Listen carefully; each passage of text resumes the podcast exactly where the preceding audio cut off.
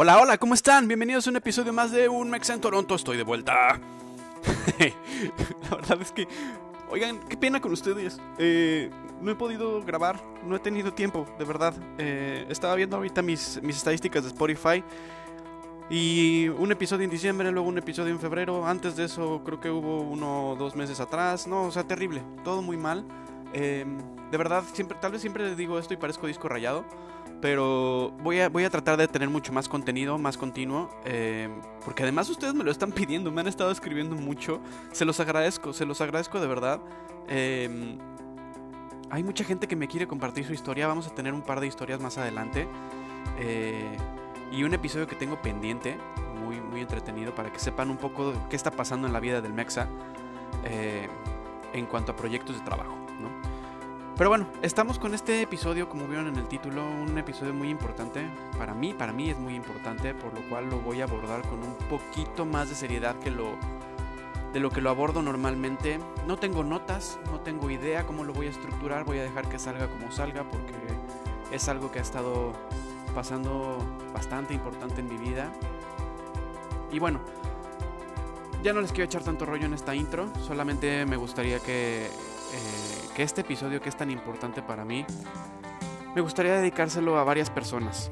No soy mucho de dedicar el contenido que hago, creo que la única vez que lo había hecho había sido eh, en el episodio de las madres. Eh, este se lo quiero dedicar eh, a varias personas, como les decía. Las primeras obviamente son mi esposa y mis hijas, porque ellas son las causantes y el motor para que todo esto funcione. Eh, muchas gracias, las amo, las adoro. Quiero dedicárselo también a una persona que se ha vuelto muy especial en estos últimos ocho meses. Saludos a mi psicóloga, Mariel, muchas gracias por ser parte de esta historia. Pero sobre todo a la que provocó las ganas de volver a grabar ahorita, o sea, de, de hacerlo hoy.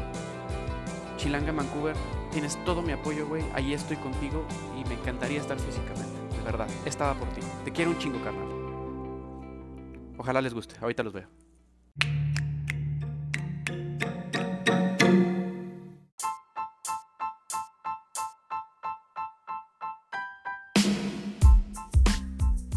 Hola, ¿cómo están? Aquí de vuelta. Oigan, bueno, como, como saben, siempre ocupo este espacio eh, entre el intro y, y el episodio para recomendar algún algún producto, algún servicio, alguna compañía que esté dando servicios a la comunidad eh, mexicana y latina en general aquí en Toronto. Pero esta vez quiero hacer algo distinto. Esta vez quiero promocionar o que le den una, una oportunidad a un podcast. Un podcast muy, muy bueno, muy, muy divertido y de repente se torna muy personal y muy catártico. Eh, y tiene mucho sentido con el episodio que vamos a escuchar hoy. Porque este es el podcast de una chilanga en Vancouver, de mi mejor amiga, eh, María Fernanda. Dense una vuelta, escúchenlo. eh, ella abre siempre su corazón y su mente para todos. No tiene ningún tema en realidad. es nada más ella hablando de lo que pasa en su vida. Pero de verdad se vuelve muy catártico y se vuelve muy personal. Se lo recomiendo muchísimo, dense una vuelta. Es más, pónganle pausa ahorita a este y váyanse al otro. Y ya luego regresan para acá, para que entiendan un poco más de lo que va la siguiente parte del, del episodio. Entonces, bueno, ahorita los veo. Muchas gracias.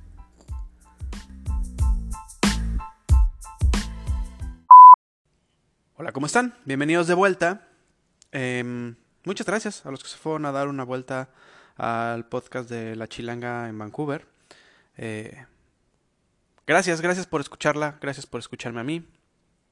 Em, antes que nada, quiero empezar con este, con este episodio dejando bien en claro que no soy profesional en lo que voy a hablar, que no soy un psicólogo, que no soy un psicoterapeuta, mucho menos un psiquiatra.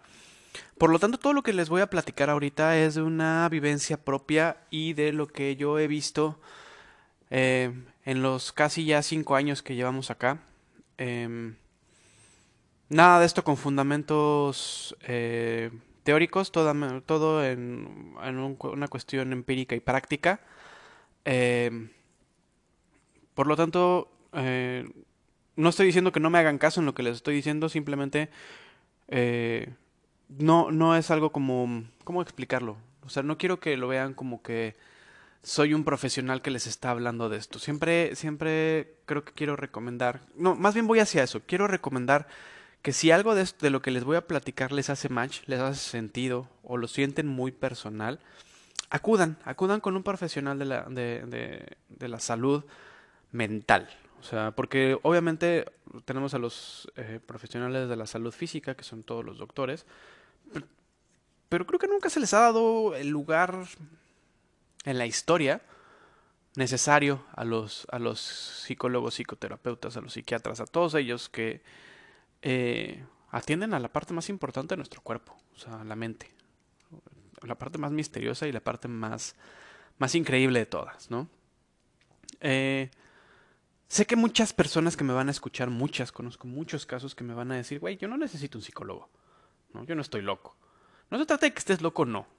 Se trata de que platiques con alguien y que ese alguien te dé una, opinión profesional en base a lo que ha estudiado durante muchos años, en base a casos, en base a estudios, en base a, conocimiento que ya se tiene y que en muchos casos puedes caer en una situación que ya se ha estudiado anteriormente, ¿no?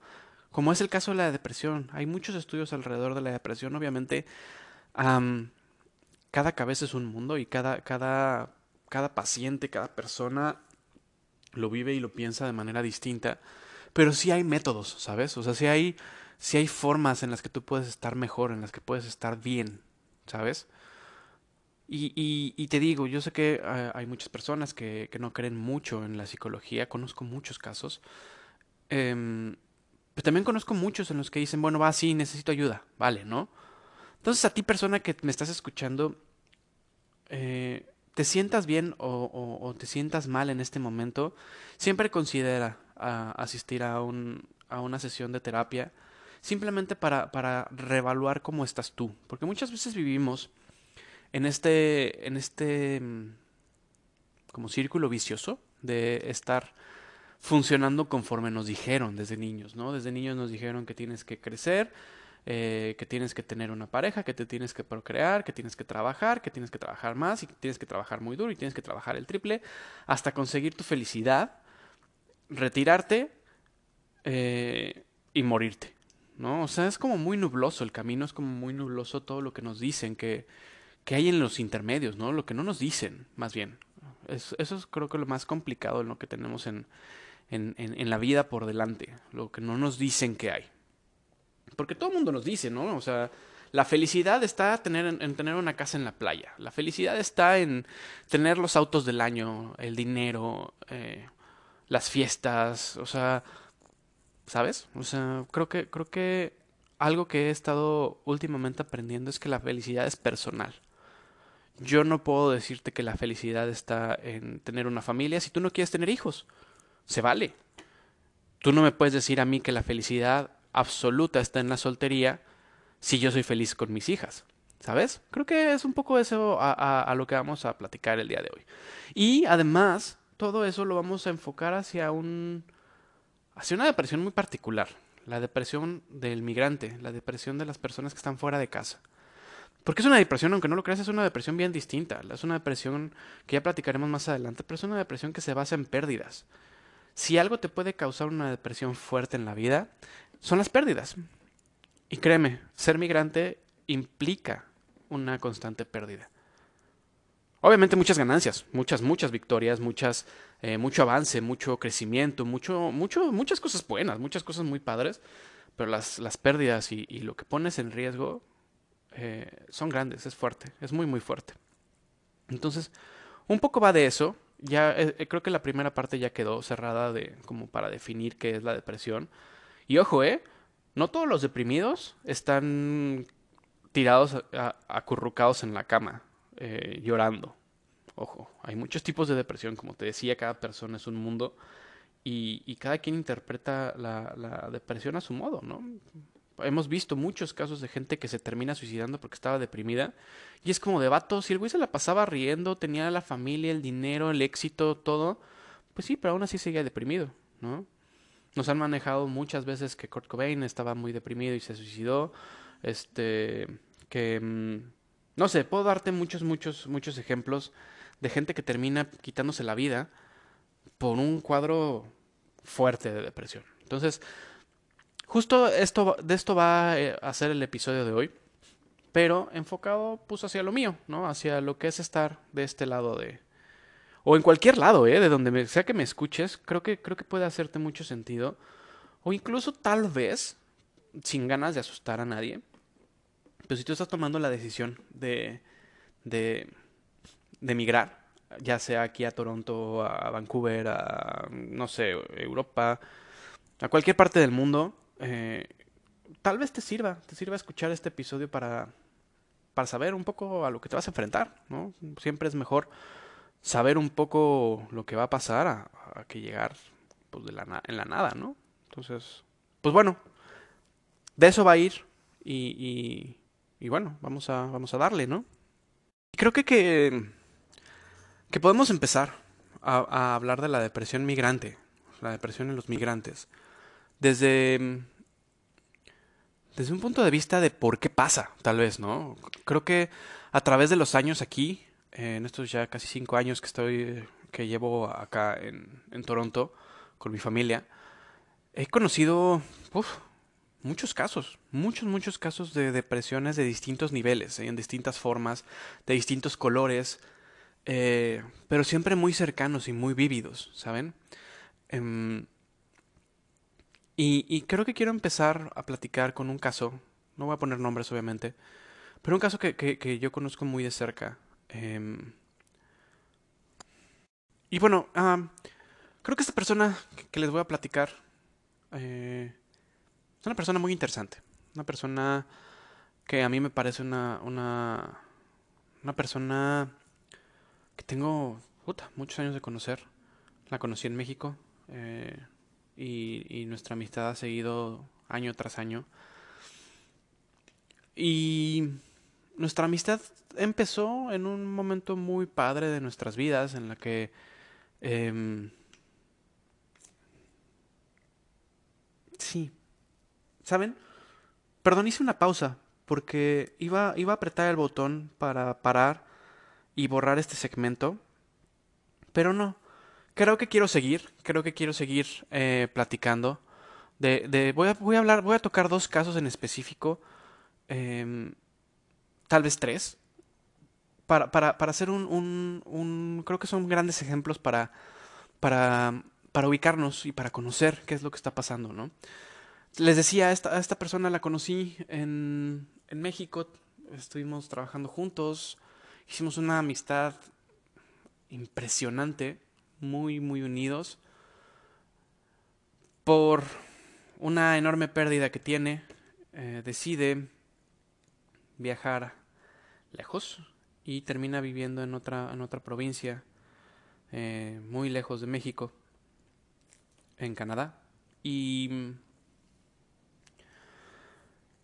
y pues ha tenido muchas pérdidas. O sea, la primera pérdida que, la primera muerte que ella vivió, em, provoca todo este cambio en ella y empieza a vivir su vida a mil por hora, ¿saben? O sea, empieza a, decir, güey, no, ya. O sea, como que ese, ese fue un, punto en el que em, modifica toda su forma de, pensar, le ayuda mucho para, para echarse hacia adelante y avanza, crece a tal grado que conoce a otra persona, se casan, y empiezan a tener hijos, a procrear, y empieza este rollo de acelerar, acelerar, acelerar, acelerar.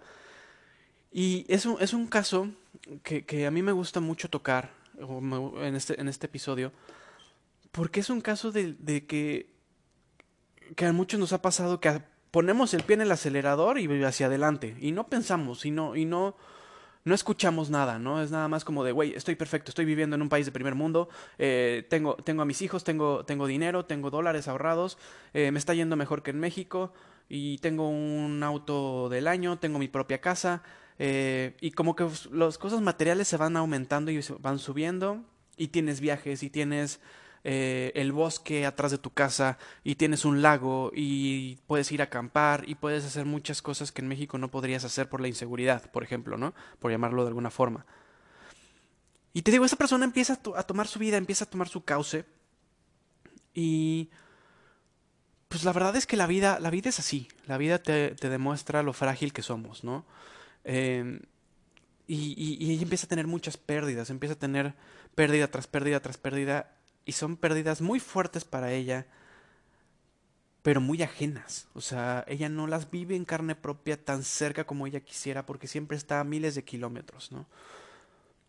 También esto eh, provoca también que eh, que ella se sienta desubicada, que ella se sienta, eh, que sabe que ese es su hogar, que sabe que, que aquí Canadá es su, su hogar, su, su, casa, su, el lugar en que la recibe. Y cuando ella está en México, le encanta estar rodeada de sus amigos y seres queridos y, y, familiares. Sin embargo, siempre quiere regresar a Canadá. No existe esta, esta sensación ya de que México es su hogar. Eh, y, sin embargo, ella, sigue viviendo pérdidas y la sigue viviendo lejanas. Luego llega la pandemia, que creo que es un gran tema la pandemia, ¿no? Creo que es un, fue un parteaguas para eh, darnos cuenta de muchas cosas que tenemos y todo lo que nos hace falta, ¿no? Entonces, em, creo que quiero cerrar el ejemplo con ella, eh, para ya no profundizar más en su caso, sino en lo que provoca y en lo, en, lo que hace para, para, para cambiar esto. Eh, ella empieza a hacer cosas por ella, ¿no? Empieza a tomar clases, empieza a tratar de emprender negocios, empieza, pero siempre los deja truncados, siempre los deja a la mitad porque hay algo en ella que no completa. Y eso, señoras y señores, y amigos y amigas y amigues, eso se llama depresión. En el momento en el que tú no puedes concretar algo porque sientes que algo te falta, que sientes que tienes ese hueco dentro que que, te hace que, sientas una falta, una ausencia. Y, lo platiqué con mi psicóloga. De repente tratamos de llenarlo con cada mamada, con cada estupidez. Eh, y no nos concentramos en lo que realmente está pasando. Realmente está pasando que estás deprimido, que necesitas ayuda profesional para que te ayuden a volver a tu cauce, ¿no? Y aquí me vas a decir, bueno, es que, ¿quién, conoce, ¿quién me conoce más a mí mismo? ¿Yo o un psicólogo? No, pues la respuesta es obvia, ¿no? Tú, tú mismo te conoces más. Sin embargo, cuando estás deprimido no te conoces a ti mismo. O sea, eres una persona totalmente ajena a la que eras antes, a la que te gustaba ser, ¿no? Entonces, em, esta persona ahorita em, tiene, tiene un, problema fuerte, un problema porque incluso perdió a su padre, ¿no? Las pérdidas de los padres, yo les puedo decir, es creo que lo, de las cosas más duras que tienes que vivir en la vida, ¿no? Eh, ella lo está enfocando ahorita con mucha luz, está en medio del torbellino. O sea, ni siquiera, ni siquiera en el ojo del huracán, porque en el ojo del huracán ves alrededor cómo pasa todo, todo, todo muy rápido. Eh, ella está en el huracán ahorita. Está tratando de caminar hacia, hacia adentro del ojo del huracán para, para, para sacudir, dejarse sacudir un poco. Sin embargo, no es el camino. En lugar de caminar hacia el ojo del huracán, tienes que caminar hacia afuera del huracán para que de esta forma tú puedas encontrar la salida, porque si caminas hacia adentro del problema, lo único que vas a hacer es nada más ver, ver cómo rodea tu vida tus problemas, ¿no? E, e, ella todavía no ha tenido una solución. Em, porque creo que está más perdida que nunca. La conozco desde hace muchos años y mm, creo que está más perdida que nunca. La, la, la escucho, porque platicamos, porque distintas situaciones. Y ella me dice que está bien, que está tranquila. Pero no me suena como ella, ¿saben? Me suena como una voz que se está autoconvenciendo de que está bien. Y se está... Eh, sí, auto, tratando de autoconvencer de que todo está bien. Y ese es un, un gran ejemplo para, para lo que les quiero platicar ahorita. Muchas veces estamos en Canadá, estamos en un país de primer mundo, estamos viviendo eh, el sueño que muchos tienen, ¿no? Ganar dólares, eh, tener nuestras propias cosas de marca. Eh, estaba, escuchaba hace poco a Diego Rusarín en, en la reseña de Don't Look Up, esta película apocalíptica de Netflix que a muchos les gustó, a muchos no. pero él hace un análisis muy, muy, muy, muy bueno, como pues, a Diego Rosarín lo, lo, caracteriza. Y él dice una frase, ¿no? Em, en el momento en que tú haces en que tus cosas son más importantes. Bueno, no encuentro, no sé cómo, cómo lo, para, lo para, parafrasea bien, pero él dice que em, amas tanto a las cosas que te vuelves una cosa, ¿no?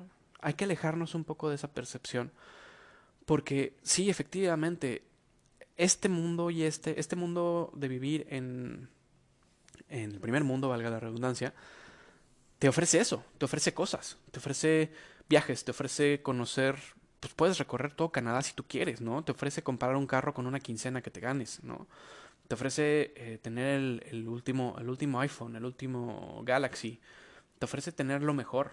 Te ofrece tener ropa de marca. Te ofrece cosas que, que, que a lo mejor en tu otra realidad en México no te parecía accesible, pero aquí lo es, ¿no? Y te ofrece a lo mejor encontrar una pareja de otro, de otro país y, que en perspectiva de cómo nos educaron, puede ser como el gran sueño, ¿no? O sea, todo lo que te estoy diciendo ahorita, si no lo has vivido, dices, güey, está chido, ¿no? Sí me gusta, sí lo quiero, ¿no?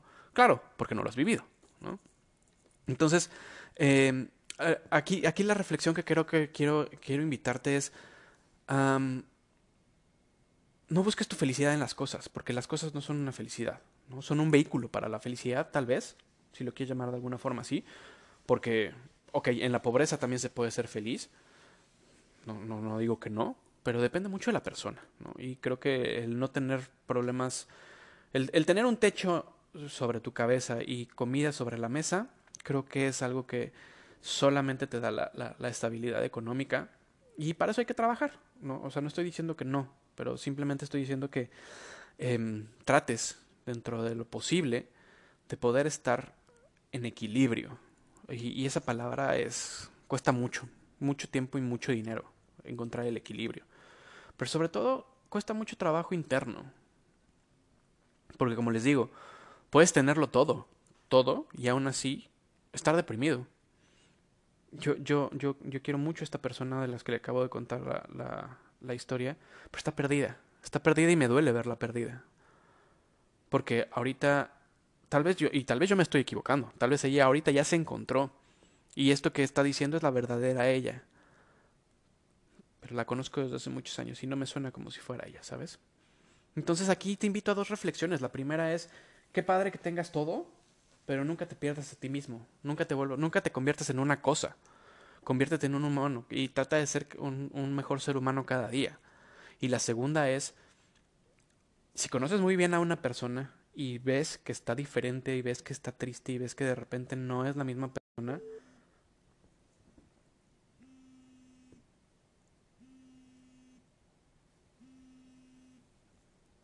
ten, ten ese...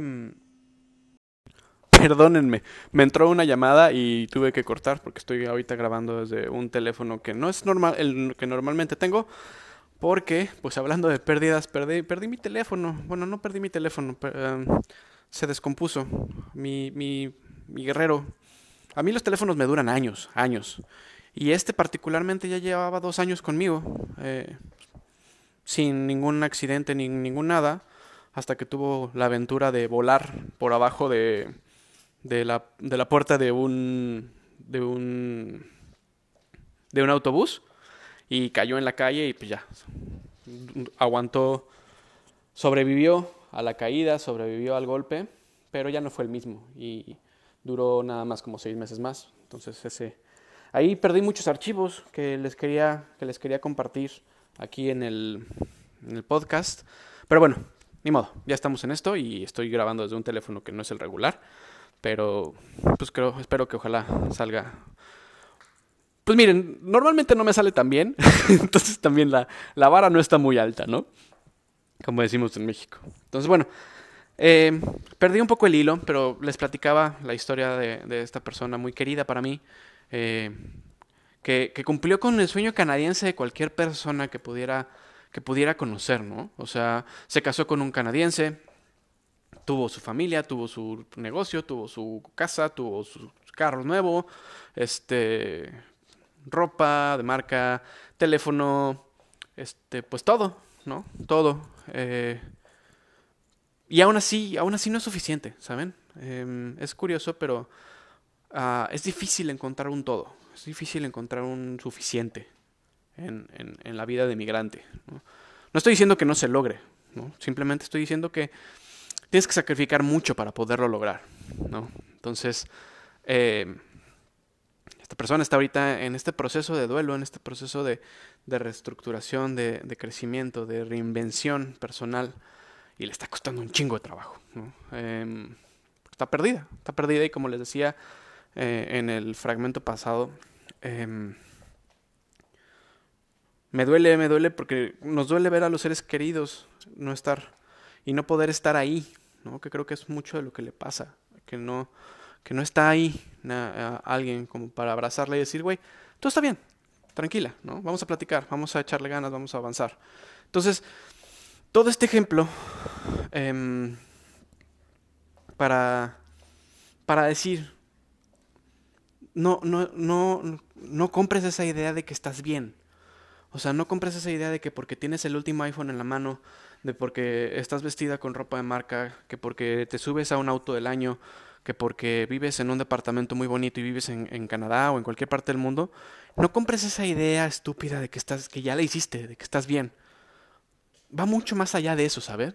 Porque a lo mejor este, es raro, pero en México somos muy felices con muy poco. ¿Saben?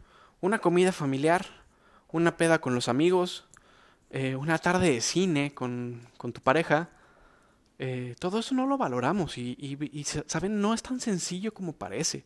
Lo tenemos tan al alcance de la mano que no lo valoramos hasta que no lo tienes. Y ser migrante es no tenerlo. Digo, obviamente hay familias, familias que se vienen completas acá, ¿no? Y parejas que empiezan su, su, vida aquí y, y, no extrañan para nada, ¿no? Yo he leído muchísimos comentarios en redes sociales de, güey, adáptate, güey, no extrañes, güey, estás en Canadá, no mames, ¿no? Ajá, sí, estás en Canadá, no mames, pero no se trata de eso, ¿no? Se trata de que tú estés bien, y si tú no estás bien, no va a importar que tengas miles de dólares en la cuenta, no va a importar. Entonces, te dejo eso como para que reflexionemos. Reflexionemos qué es lo que estamos haciendo bien, qué es lo que estamos haciendo mal, pero sobre todo, qué es lo que necesitamos hacer de más para poder estar bien. Persona fantástica que estás escuchando este podcast y que eres dueña de la historia anterior, te lo juro que vas a estar bien. Has salido de peores, güey. De muchas peores. Échale ganas. Nada más, acuérdate. La cabeza en alto. Lo único que hay que hacer. Entonces, bueno, vamos con un siguiente ejemplo. Este siguiente ejemplo es de otro gran amigo. Eh, es, es, un, es un tema de una depresión distinta, ¿sabes? Es una depresión de, también de pérdida migrante, pero es el otro caso, es el otro lado de la moneda. Viene a Canadá, le empieza a ir mal, como muchas veces empezamos, ¿no? Empieza mal. Avanza el tiempo, decide, ¿sabes qué? Ya la chingada me regreso a mi país, ¿no? ¿Por qué, ¿Por qué huevos tengo que estar sufriendo tanto, ¿no? Y resulta que cuando toma la decisión de irse, le empieza a ir bien cambia su, mentalidad y dice, bueno, ahora sí, voy a disfrutar todo lo que no, lo que no pude disfrutar cuando, cuando estuve mal y ahorita que ya, eh, ya me voy, voy a disfrutar, pues si voy a conocer y voy a viajar. ¿Y qué creen que le pasó? Pues le pasó lo contrario. Se arrepintió de regresarse a México.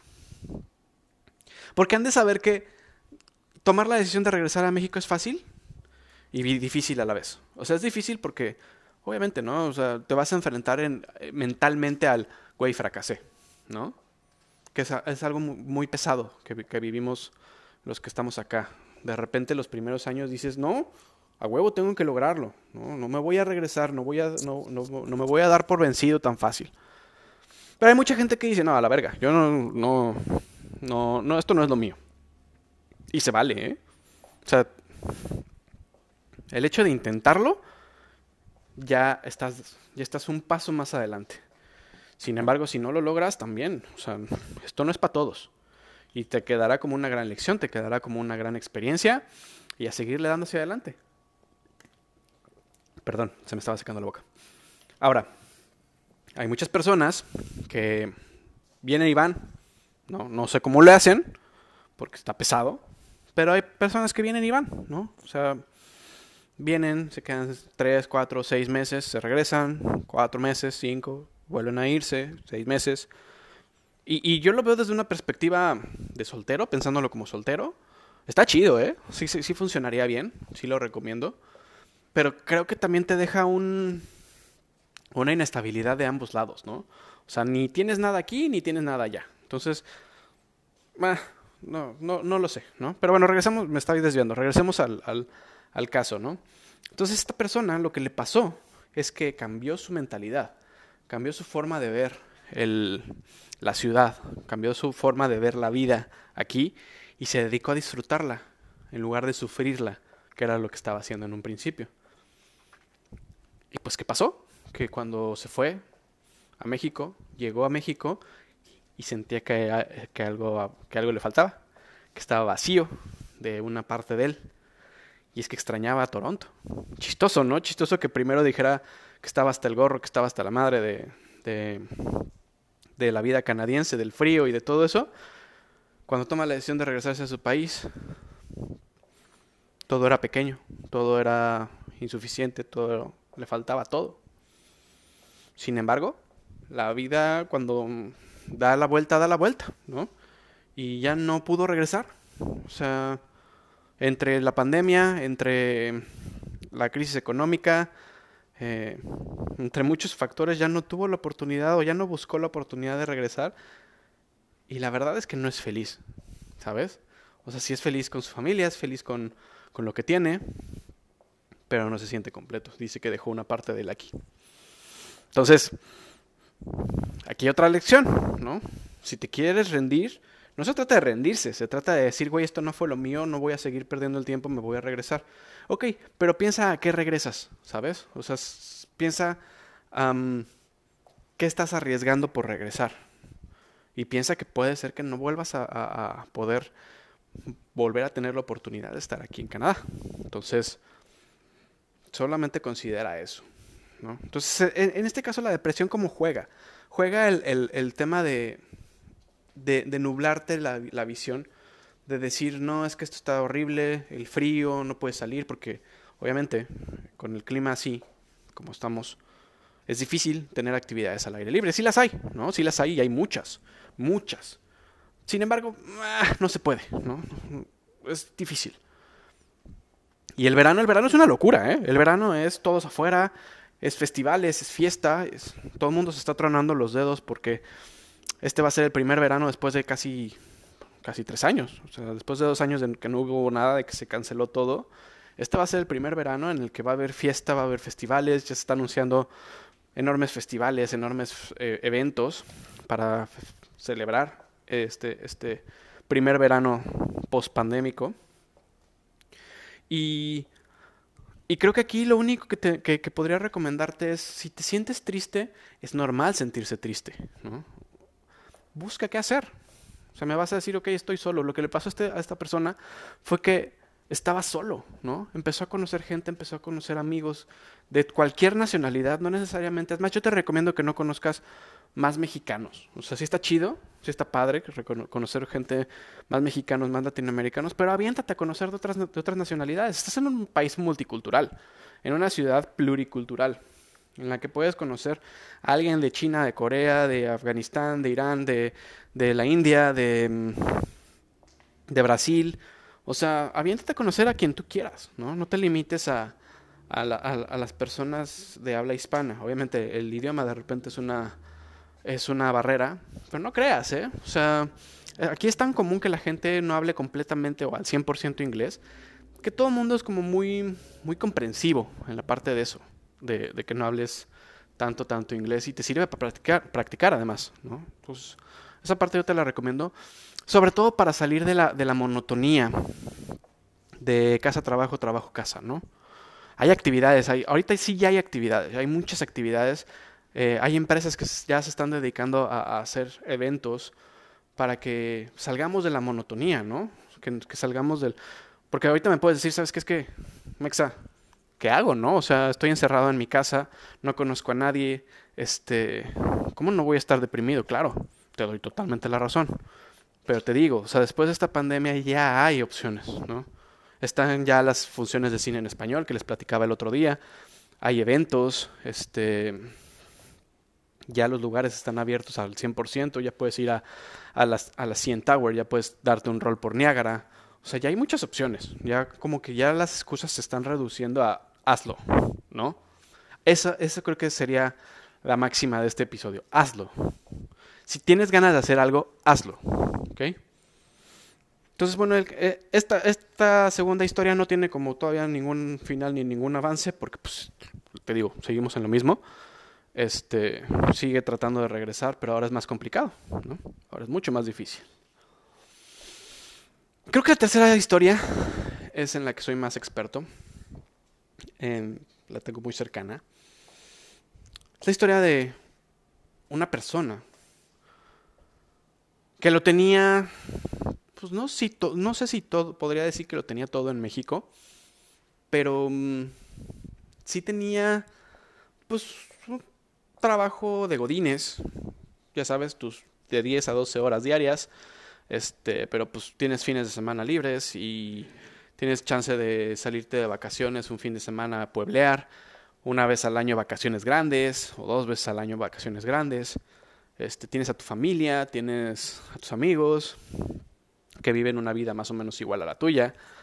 Eh, y esa, esa estabilidad más o menos conocida. Sin embargo, su vida cambia porque se casa, eh, empieza a tener hijos y empieza a tener responsabilidades y empieza a tener un montón de cosas nuevas que lo traen a migrar acá, como muchos que me están escuchando ahorita, que buscan una vida mejor para, para su familia, ¿no? Entonces, toma la decisión de venirse para acá. Y es un reto constante, es un reto constante de pérdidas, que es lo que les platicaba en un inicio, ¿no? Pierde su estabilidad económica, porque resulta que todo lo que ahorró en México se le fue en una semana de hotel acá. Em, pierde su movilidad, como la tenía en México, con su carrito último modelo. Pues acá no es tan sencillo iniciar con un carrito último modelo. O sea, hay que empezar con uno usadito. Eh, y bueno, ahí le podemos seguir aumentando, ¿no? O sea, la vivienda, pues ya no es la casa en la que vivía, ¿no? O sea, tiene que empezar en un departamento un poco más modesto y se vuelve a empezar desde cero. Entonces, si tú, si tú, si tú te, suena mucho esta historia, es porque esta historia es súper común. O sea, todos tenemos mucho más en México de lo que creemos. O sea, tenemos muchas más comunidades en México de las que consideramos que, que son necesarias, ¿no? Y digo México porque soy mexicano, pero puede ser Venezuela, puede ser Colombia, puede ser de donde sea que me estés escuchando. Eh, hay, hay, hay, comodidades que ni siquiera sabemos que tenemos y ahí están, ¿sabes? Em, entonces esta persona empieza con pérdidas, pero muy positivo, siempre camina hacia adelante y dice, no, sí, a huevo, yo estoy muy convencido de que esto es lo que quiero para mi familia. Ojo, güey, ¿no? Estoy convencido de que esto es lo que quiero para mi familia. Sí, para ti, ¿En qué momento pensaste en ti? Que es algo de lo que también le pasa o le pasó a la persona de la primera, de la primera eh, historia. Dejó, se dejó de un lado. Se dejó a un lado y dijo, güey, esto es para mi familia, esto es por mis hijos, tengo que salir adelante, ¿no? Por ellos. Sí, bueno, ¿y tú? ¿Tú dónde quedas? Podemos trabajar un chingo, un chingo por nuestros, por nuestros familiares en, en nuestros países de origen, para mandarles todo el dinero que podamos. Pero ¿y nosotros dónde quedamos? ¿no? O sea, creo que parte de la depresión es eso. Es que como, como migrantes tenemos que olvidarnos de nosotros mismos, tenemos que muchas veces olvidarnos de lo que nos gusta, de, de comprarte a ti para comprarle a tus hijos o de comprarte a ti para mandarle dinero a tu familia, de consentirte tú un día de decir, güey, hoy quiero comer lo que yo quiera, ¿no? Y no, bueno, es que hoy sí no se puede porque tengo que mandar esta lana para allá, ¿no? Entonces, creo que gran parte de la depresión, depresión migrante es en base a las pérdidas. Entonces yo te invito que, que, a ti, que estás trabajando mucho, no te estoy diciendo que te gastes todo tu dinero en ti porque sería egoísta y sería irreal, ¿no? Porque todos tenemos un chingo de responsabilidades y sería, sería muy hedonista y muy absurdo que yo te hablara de eso. Pero sí te estoy diciendo que encuentres y esto me lo dijo mi psicóloga. Haz algo distinto de tu día, ¿no? Yo dije, chinga, qué, mamada, ¿no? Eso, eso de qué ayuda. No, sí ayuda, ayuda un chingo. ¿Por qué? Porque a lo mejor descubres cosas nuevas, descubres una ruta al trabajo que te gusta más, ¿no? A lo mejor descubres que eh, en el camino al trabajo, que siempre te quejabas porque era larguísimo, ¿por qué no empiezas a leer un libro? ¿No? Si te gustaba leer antes, ¿por qué no empiezas a leer? O es más, si no sabías que te gustaba leer, ¿por qué no empiezas a, a leer? ¿No? Podrías intentarlo. O si tu camino al trabajo también es muy largo, ¿por qué no agarras y te descargas una serie, ¿no? Y empiezas a verla. Y, te empieza, a lo mejor te empieza a gustar otro tipo de series. Intenta series que nunca, que nunca has visto. Intenta ver películas que, no, que según tú no te gustan. Puedes encontrar cosas nuevas que te gusten, ¿sabes? O si te invitan a un lugar, a alguna fiesta, a algún, algún evento al que nunca hayas ido porque no era lo tuyo, inténtalo, ¿no? Es más, si te invitan a jugar soccer y nunca has jugado fútbol en tu vida, o la última vez que jugaste tenías 15 años, inténtalo no pasa nada. Lo más que puede hacer es que, puede pasar es que hagas el ridículo y hasta eso va a estar divertido. Te lo puedo garantizar. Porque yo lo hice. Yo lo hice. Cuando peor me sentía, me fui a jugar básquet, pero se me olvidó que hace 20 años que no agarraba un balón. Y obviamente yo estaba bien imbécil. Saludo a mis amigos de la Asociación Latinoamericana de Básquetbol en Toronto. Este. Sí, qué, qué nombre tan mamón, ¿no? Pero pues así se llaman. Este y, yo me iba con ellos, ¿no? Y, yo hacía el ridículo, pero me divertía, me desestresaba y me despejaba de la mente. Los momentos en los que peor me sentí, mi solución era agarrar un balón e irme a, tirar, ¿no? Agarrar un balón y hablarle a los, de la, a los de la asociación y preguntarles dónde estaban. Y siempre me recibieron con los brazos abiertos sin preguntarme nada. Nada más un, hey, güey, ¿cómo estás? ¿No? Busca eso. Busca ese, ese, ese grupo que te saque que te saque de tu monotonía y que te saque de tu tristeza. Porque muchas veces, por más que queramos hacerlo nosotros solos, no podemos, güey. Ahora, si me dices, oye, Mexa, güey, neta, me siento de la chingada, ¿qué hago? ¿No? Pues entonces no hables conmigo. No hables con tu cuate. O sea, habla con alguien que te pueda dar una opinión profesional. No porque ellos sepan, no porque los psicólogos tengan todas las respuestas, sino porque te van a ayudar a enfocarte hacia donde están las respuestas que estás buscando alguna persona me decía, es que yo no necesito que me digan lo que quiero, lo que, lo que necesito pensar. No, al revés. Yo no necesito que me, que me hagan una introspección para que yo encuentre la respuesta. Yo quiero que me den las respuestas. Ok, no, así no funciona, ¿no? O sea, lo, como funciona la terapia es que te van a, a, a romper como en pedacitos del ego para que tú lo armes como tú quieras. Porque normalmente y siento decirte esto, pero la persona que dejó México ya no es la misma persona que está aquí. Por muchas razones, pero ya no es la misma. Entonces no tendría ningún sentido que trataras de armar a la misma persona otra vez, ¿no? Creo yo.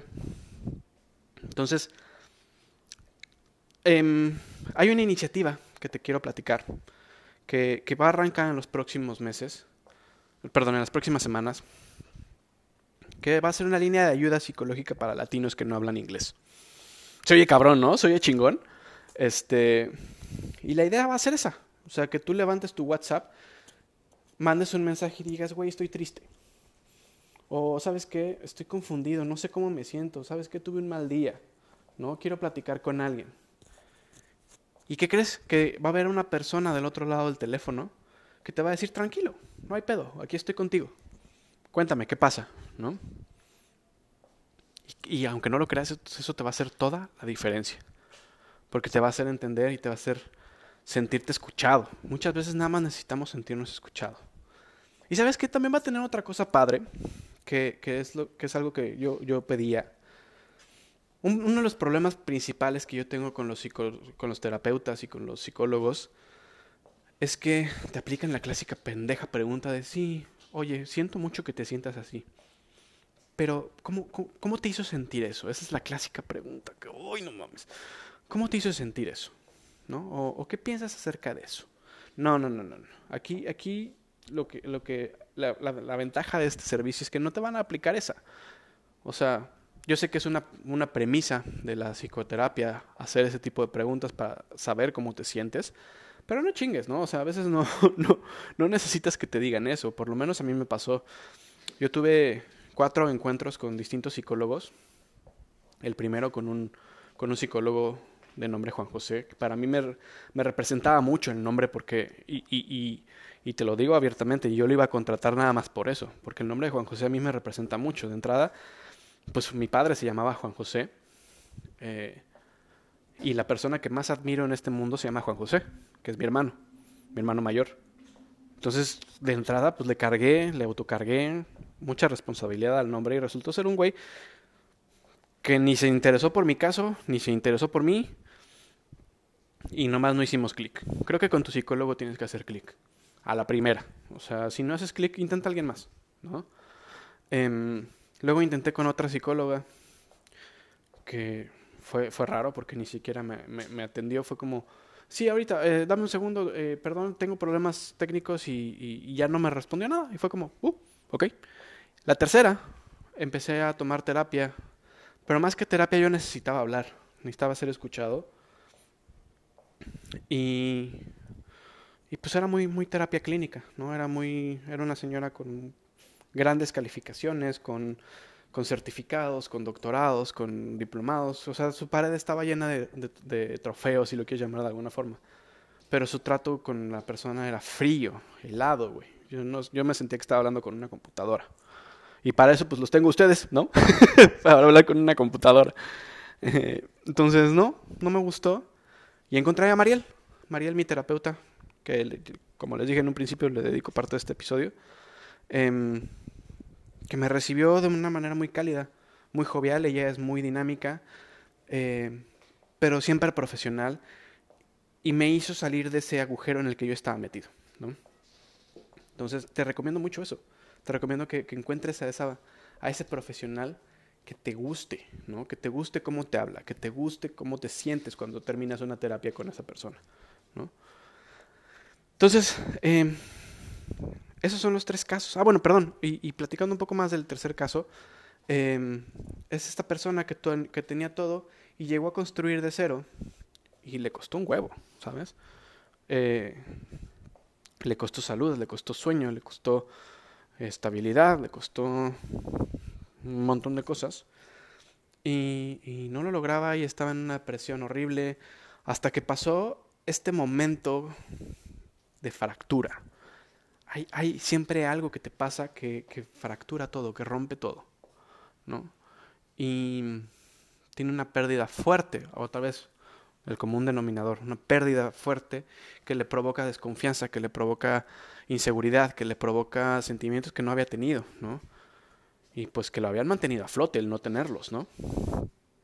Y, te digo, o sea, también esta persona, esta persona buscó ayuda, buscó ayuda profesionalmente, eh, porque se, de repente dijo, güey, ya con esto ya no puedo, me rindo, ¿no? O sea, he podido con muchas cosas en mi vida y ya con esto no puedo, me rindo.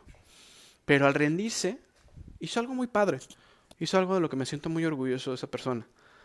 Buscó ayuda, buscó ayuda profesional y la encontró. La encontró. Y, empezó a trabajar en ella. ¿Y saben qué hizo esta persona para salir de la depresión? Se puso en acción. Resulta que su depresión estaba basada en que no tenía lo que quería. Y no te estoy hablando de cosas materiales. Obviamente, el dinero siempre va a ser parte fundamental de la historia de las personas. Pero esta persona no tenía lo que necesitaba. ¿Y qué era lo que necesitaba? Reconocimiento.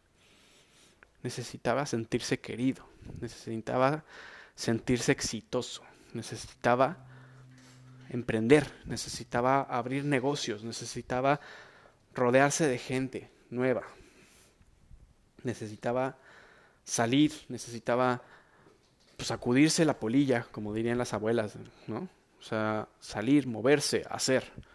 Y empezó a emprender negocios chiquitos, chiquitos así como desde casa. No te estoy diciendo que hizo el negocio de la vida, ¿no? Y empezó a levantar el teléfono, empezó a, a, ver en lo que él era bueno. Y él era bueno para hacer sociales. O sea, le reconozco que sus, habilidades sociales son lo mejor que tiene. Tiene un chingo de amigos, chingo de amigos. Eh, y, y, y, pones en un lugar solo y, y a los 10 minutos ya, ya tiene un amigo nuevo o ya, o ya sacó información. O sea, tiene mucha habilidad. Y, y, lo admiro, lo admiro profundamente porque esa persona salió de una depresión bien culera, ¿eh? De que lo tiró en el piso a, cuenta que, que, un día se sentó en el piso de la regadera a llorar, ¿no? ¿Y por qué en la regadera? Porque en el, en el único lugar en el que no nadie lo molestaba. ¿Sabes? Porque siempre está rodeado de personas. Tiene hijos, tiene esposa, tiene, tiene personas en el trabajo, siempre, siempre anda rodeado de gente. Entonces el único momento en el que se pudo sentar y llorar fue mientras se bañaba. Qué triste, ¿no? Qué duro. Pero no creo que sea la única persona allá afuera que se sienta a llorar en la regadera. Entonces, amigo, amiga, si tú te sientas en la regadera a llorar, busca ayuda. De verdad. La depresión es culera, pero sí se puede, sí se puede salir de ella. Te, lo digo. También me contaba esta persona que, que, que, por lo que me siento muy orgulloso también de él, es que eh, hizo cosas nuevas en un país desconocido, un país que a lo mejor ya tenía muchos años de estar acá, pero nunca lo había intentado, ¿no? Nunca, nunca había buscado su felicidad, siempre estaba buscando la, felicidad de los demás, que es algo también que nos pasa a muchos, ¿no? A mí también me pasa. Siempre pongo la felicidad de los demás encima de la propia. Y, y, no es que sea un error, o sea, al contrario, creo que es una cualidad slash error, eh, defecto, perdón, porque hasta cierto punto está chido, pero esa fina línea que rebasas provoca que ya no lo esté, ¿no? Y provoca que tengas un problema grave tú. Entonces, eh, ¿qué ha pasado con esta persona? Nada, está brillando cabrón, está avanzando hacia, adelante.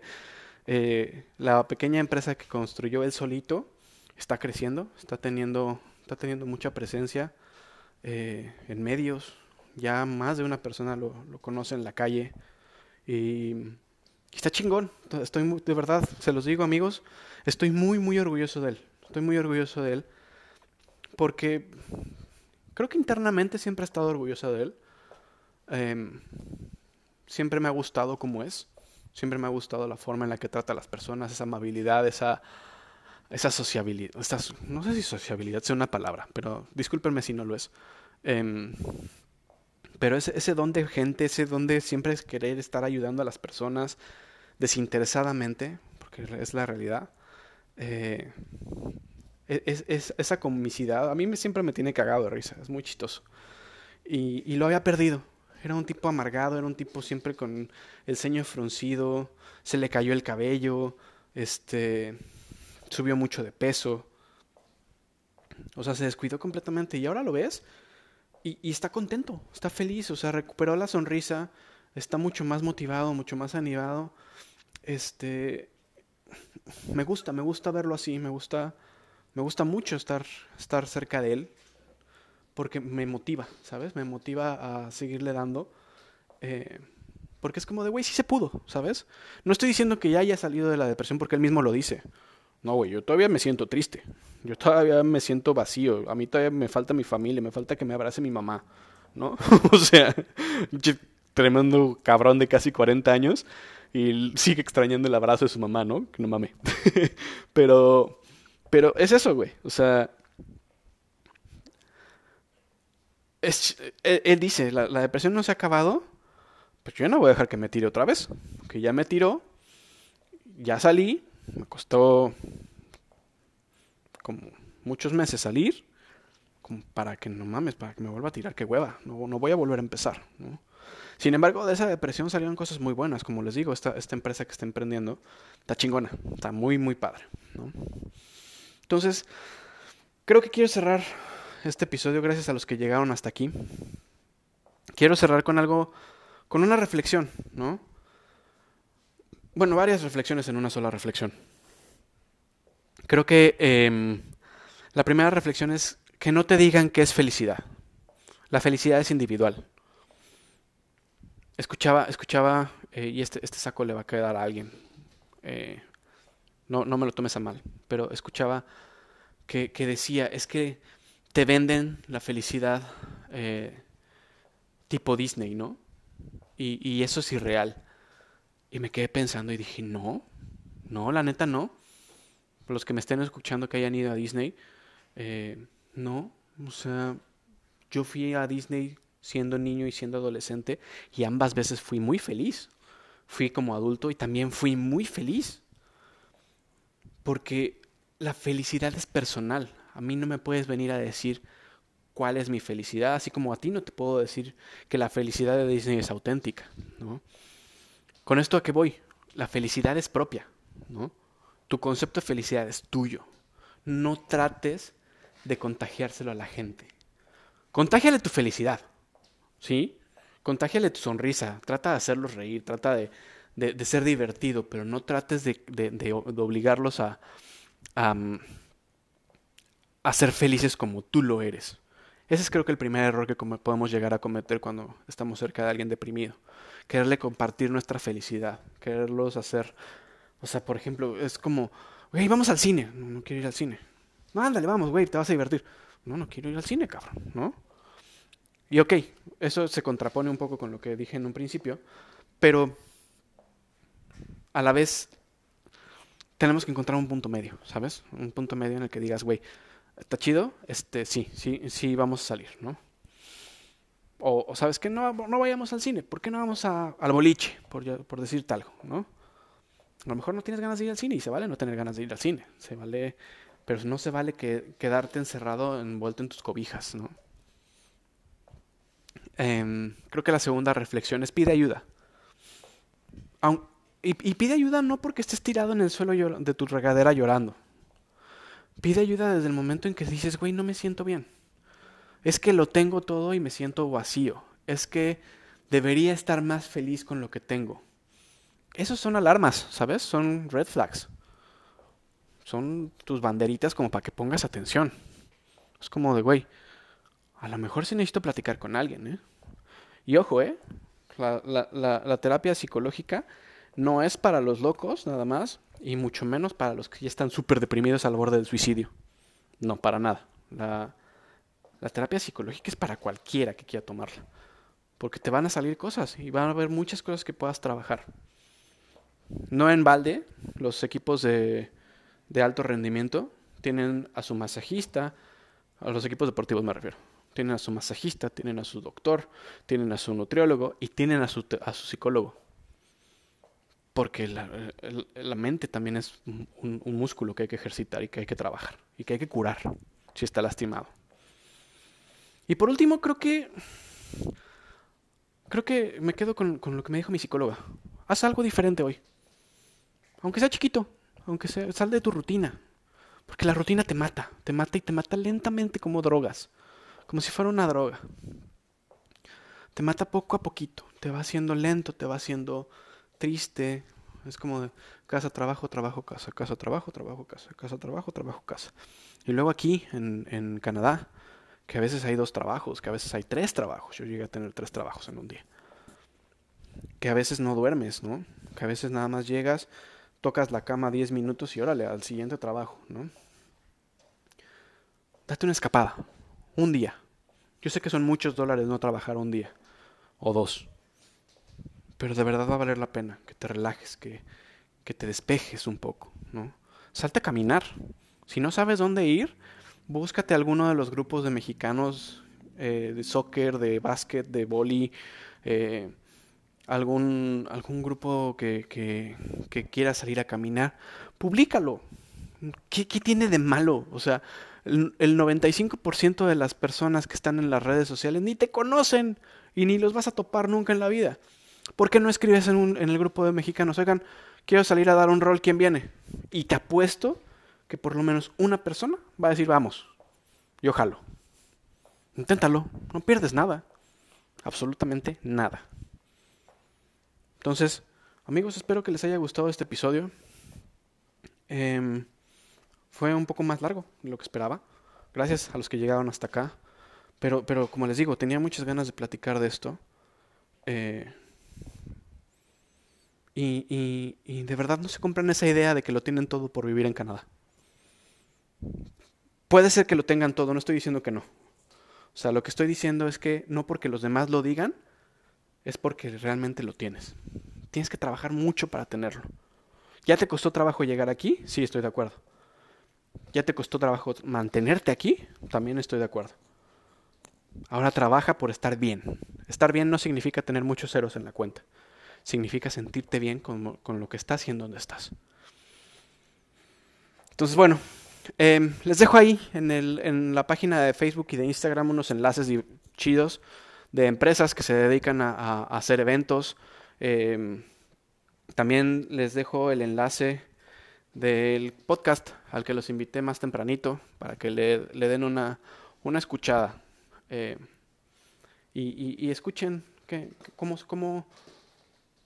es la vida de una, de una mujer chingona como es la chilanga de Vancouver en, en Vancouver. O sea, otra opción. Otra opción que no es Toronto como yo.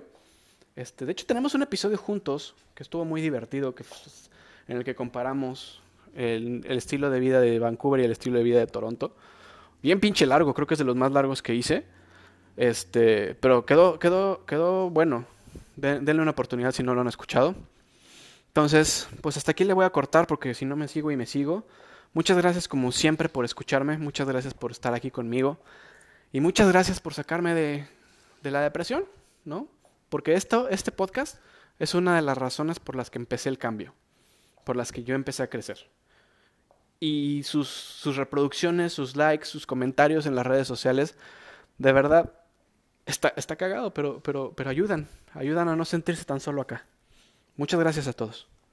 Nos vemos en, prometo, bueno, no, les voy a prometer nada porque soy pésimo para, para, para, prometer sacarles contenido, pero les prometo que voy a hacer mi mayor esfuerzo, eso sí puedo prometerles, que voy a hacer mi mayor esfuerzo por sacar otro episodio, si no es esta semana, la próxima, porque ahí tengo, como les decía, una entrevista pendiente eh, de, una, de una historia muy, muy buena de, otro, de otro migrante. Y tengo un episodio pendiente por hacerles yo solito. Eh, y otro episodio. tengo muchos episodios pendientes. Entonces les digo, si no es esta semana, es la próxima. Ahí espérenme. Muchas gracias y nos escuchamos en la próxima. Como diría la chilanga, Mexa out.